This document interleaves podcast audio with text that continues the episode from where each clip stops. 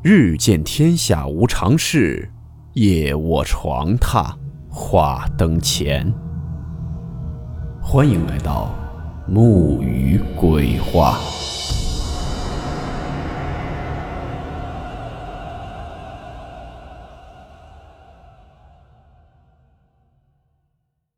今天的故事名字叫做《一口棺材》。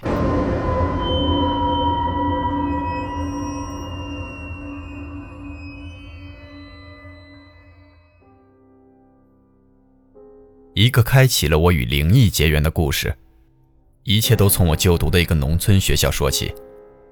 先说说我的学校吧，我就读的是一家私立学校，因为升学率高，在我们当地很有名气。全封闭的学校，初中生全部住校，一周回去一天。值得一提的是，这所学校就如同很多鬼故事中说的一样，是建立在坟场之上的。哪怕是已经建校十来年了，学校周围也依然是各式各样的坟墓包围着。我闲着无事，透过窗户数过，就我的位置就能看到四十八座坟墓。可是大家也都习惯了。事情是从我初一的下学期开始的。下学期开学第一天，我们这些住校的学生就拎着大包小包的都来了，因为是第二学期住校了。家长也就直接都回去了，大家收拾好宿舍，也差不多到了晚饭的时间。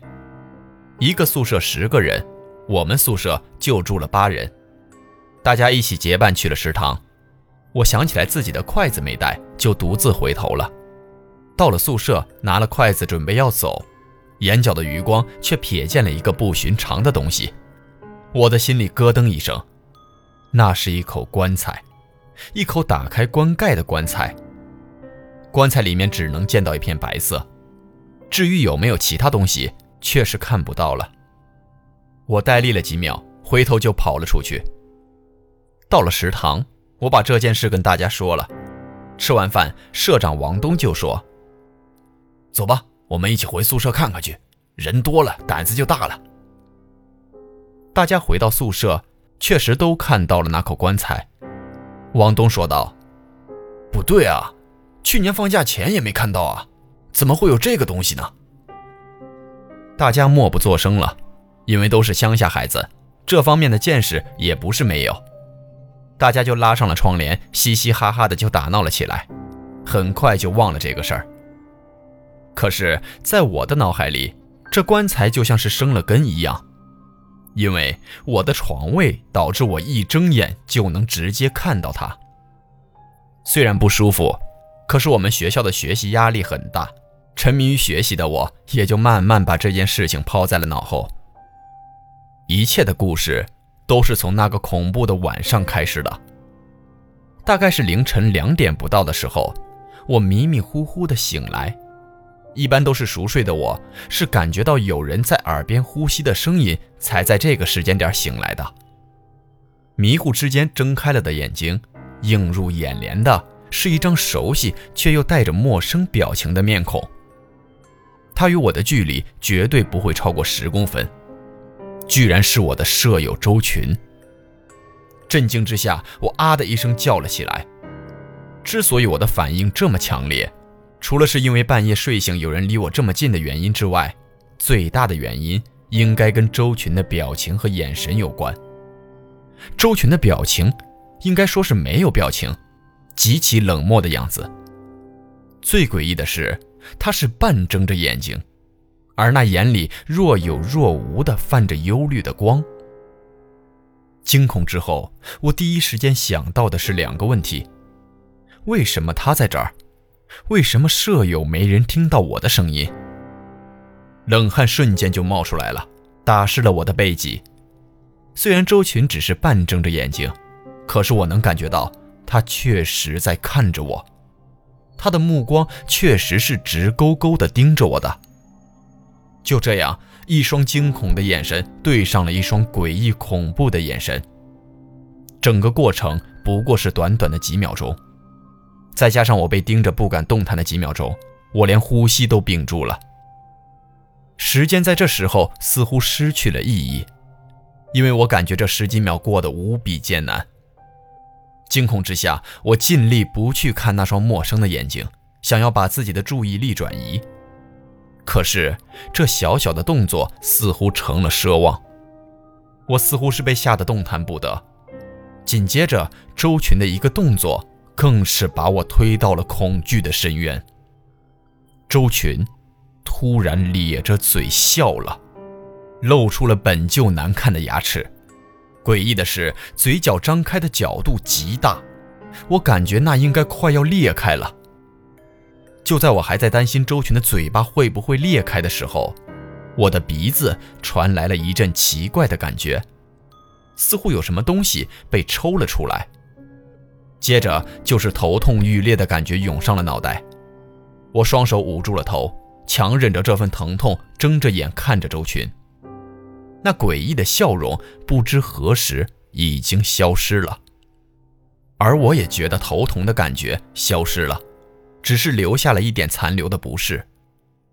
接着，周群就这么转过去，然后回到了自己的床位上继续睡了，似乎一切都没有发生，只有被冷汗打湿的睡衣提醒着我，这一切都是真的。我拉过被子又躺下了，只是心中的惊恐还未散去，心脏急速的跳动还在提醒着我刚刚发生的事情。我几乎无法入眠，被子裹到了我的鼻子下沿。各种胡思乱想中，我似乎感觉到了极度的疲惫，昏昏沉沉的就睡着了。第二天一早，我醒来，还未清醒那一刻，脑海中浮现出了昨晚发生的事情。我猛地睁开眼睛，往周群的床上看去，周群不在。我连忙坐起，问了社长：“周群去哪儿了？”社长随意的说道：“说他去洗漱了，你关心他干嘛呀？”然后社长就回过头看着我说：“我的脸色怎么这么差？是不是没睡好？”我随口应了一声“没事儿”，就赶紧去了卫生间，找到了周群。我拉着洗漱完的周群就到了一边的角落里。周群，你以前有没有梦游过？我一脸认真的看着周群，对上他的眼神。我又想到了昨晚那两道忧虑的光芒，声音都带着一丝颤抖。没有啊，我从小跟我弟弟睡一起，没听他说过我梦游啊。周群一脸茫然地看着我，也察觉到了我的异样。那你昨晚有没有做梦，或者有没有起来上厕所？我还是不肯死心，继续问着。没有啊，你怎么了？你自己做噩梦了吧？多大人了，做个梦还怕？周群觉得我肯定是做噩梦了，所以调侃着说。我看了看周围没有其他人，低声的把昨晚发生的事情都说给他听了。他一脸惊讶的看着我，从他的眼神中我看到了质疑。我当时就明白了，他不知道昨晚发生的事情，甚至还觉得我是做梦了。我看他的反应，就没有再继续说下去了。也不再跟其他人提起。只是昨晚发生的事情，犹如一层挥之不去的阴云，压抑在我的心头。一连几天，我的状态都很差，就像是极度疲惫的感觉，学习也没了动力。到了晚上，也都感觉睡不着，总是担心着那晚的事情还会发生。大概过了两周，后来才知道那天晚上是初一。而最让人崩溃的事情，就是今晚农历十五发生的。天气很好，夜空中月朗星稀。下了自习，我们都早早的上了床睡了。我依旧是迷迷糊糊的担心着，然后昏睡过去。刚刚睡着，那夜的感觉突然又涌上了心头，浑身不自在的感觉再次把我唤醒。这次睁开眼睛，我是清醒了的。我心里出于好奇，还是想看到周群站着，可是那种恐惧又让我害怕看到周群站着。慢慢转过头，先是眯着眼看了看周围，心里的石头终于放下了。宿舍静悄悄的，什么都没有发生。我突然有了想去卫生间的感觉，我看了看周围，下了床。卫生间在宿舍走廊的尽头，我方便完回来，正要爬上床时，一股冰凉的感觉突然蒙上了我的身体，恐惧感凭空再次袭来。是的，我余光看到了窗外，我看到了一个人影，而这个人影并不是站在我的宿舍。下意识的回头一看，映入我眼中的是那口我们已经很久不去谈论的棺材。棺材的血色油漆在明亮的月光下透露着诡异的反光。真正让我恐惧的是棺材旁边的那个人。第一感觉是个成年人，挺高，正面对着我。可是背着月光，我看不到他的脸。极其诡异的是，他看不清的脸上似乎忽闪忽闪着幽暗的绿光，那种幽绿的光芒我很熟悉。就是那晚周群眼中的光。这次我没有叫出来，不是我不想叫，相反的，我很想大喊。可是，我发现自己无法发声了。那道绿光充斥了我的视线，接着我就晕了过去。第二天一早，下铺的舍友陈生把我摇醒，我醒来才发现自己睡在陈生的床边，大家也奇怪地看着我。不明白我为什么突然就睡到了陈生的床上，我摇了摇头，开始慢慢的回忆起昨晚的事。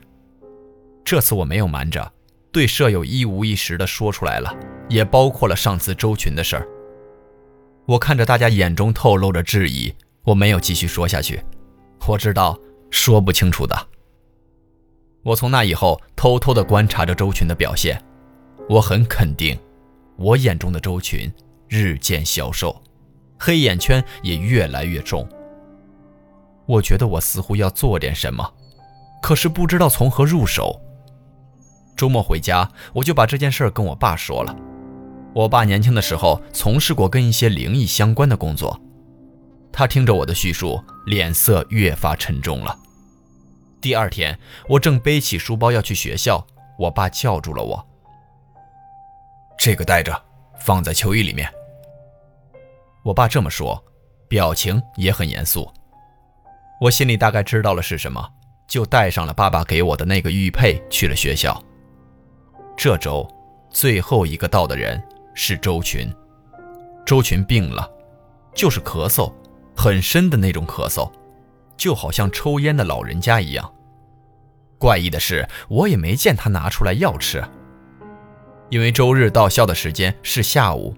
所以大家赶着做完周末的作业以后，也就到了睡觉的时间了。我心中隐隐的觉得今夜有事要发生。我去找了社长，社长曾经因为生病留了一学年，年龄比我大两岁，估计是因为少年的好奇吧。他说自己也带着护身符，他想了想，答应了今晚陪着我一起到一点，看看事情到底怎么发生的。就这样，我们俩假装睡着，就这么呆呆的到了一点。我看了看手上夜光的手表，正要去叫社长，没想到社长的一声惊呼把我吓了一跳。野人，你看外面！我的外号叫野人。社长声音很低很急促，他的床靠着窗户，已经坐起，满脸的惊恐看着窗外。我立马起身往窗外看去。果然，那个男人又出现了。那个男人像上次一样抬起头，用那双忧虑的眼睛看着我们。胸口戴着的玉佩突然就涌出了一股暖流，很短暂、很模糊的感觉。只是这次我们没有像上次那样晕倒，估计是护身符的作用吧。接下来的一幕，这辈子我都不会忘记。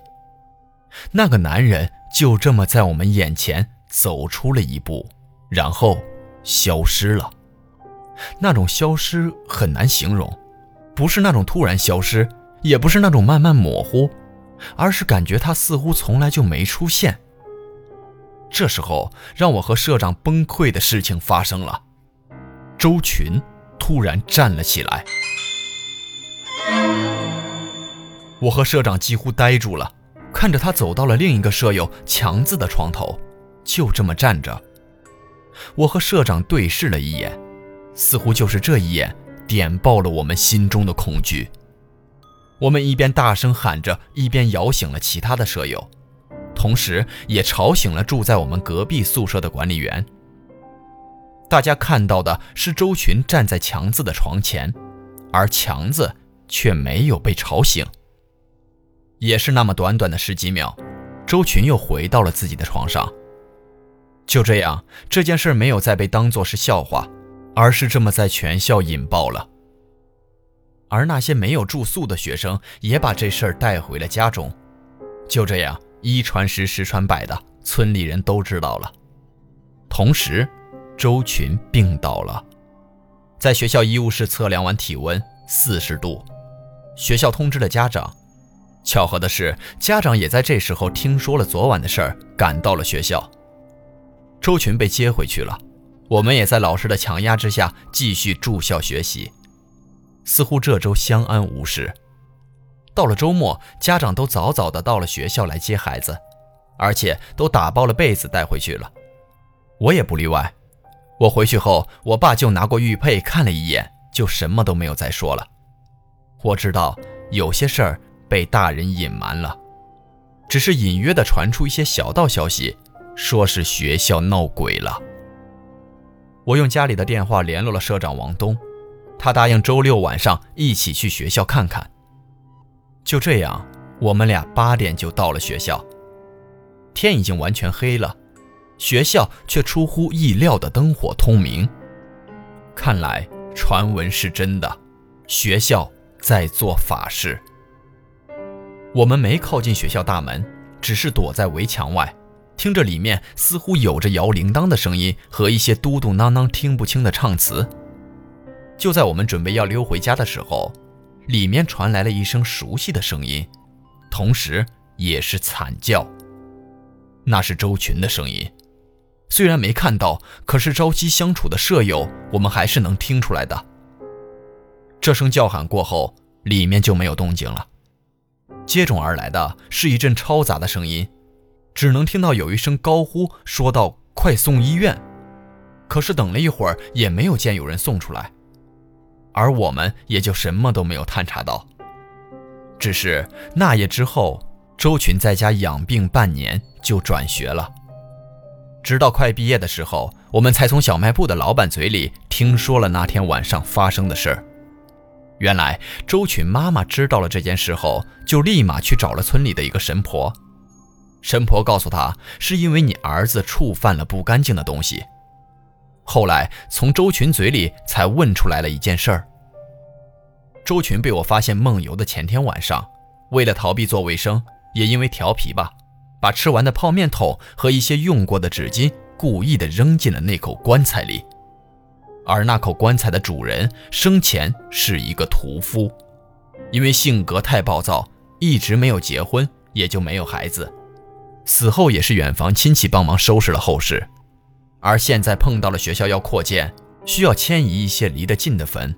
村里的老人本来准备帮着把遗骸搬去另一处，可是因为专门搭建为了安放这些没有人认领的遗骸的地方，因为一些其他原因停滞了这件事，还遇到棺材被人偷偷打开，到了陪嫁物品后没有盖回去，没想到就让周群撞上了，还被附了身。估计是泄了阳气。据说我们宿舍的人都被吸纳了阳气。那夜的法事也是为了了却这段本不该有的阴阳恩怨。周群为此付出了巨大的代价，我也没有再见过他。那晚之后就没有再见过那口血红血红的棺材，而至今我都想不明白，为什么那口几十年的老棺材在月光下可以显得那么崭新耀眼。直到那夜，我起身的时候看到了窗外有个背对宿舍的身影，我心头一颤，接着就是看到他回过头来，咧着嘴笑着。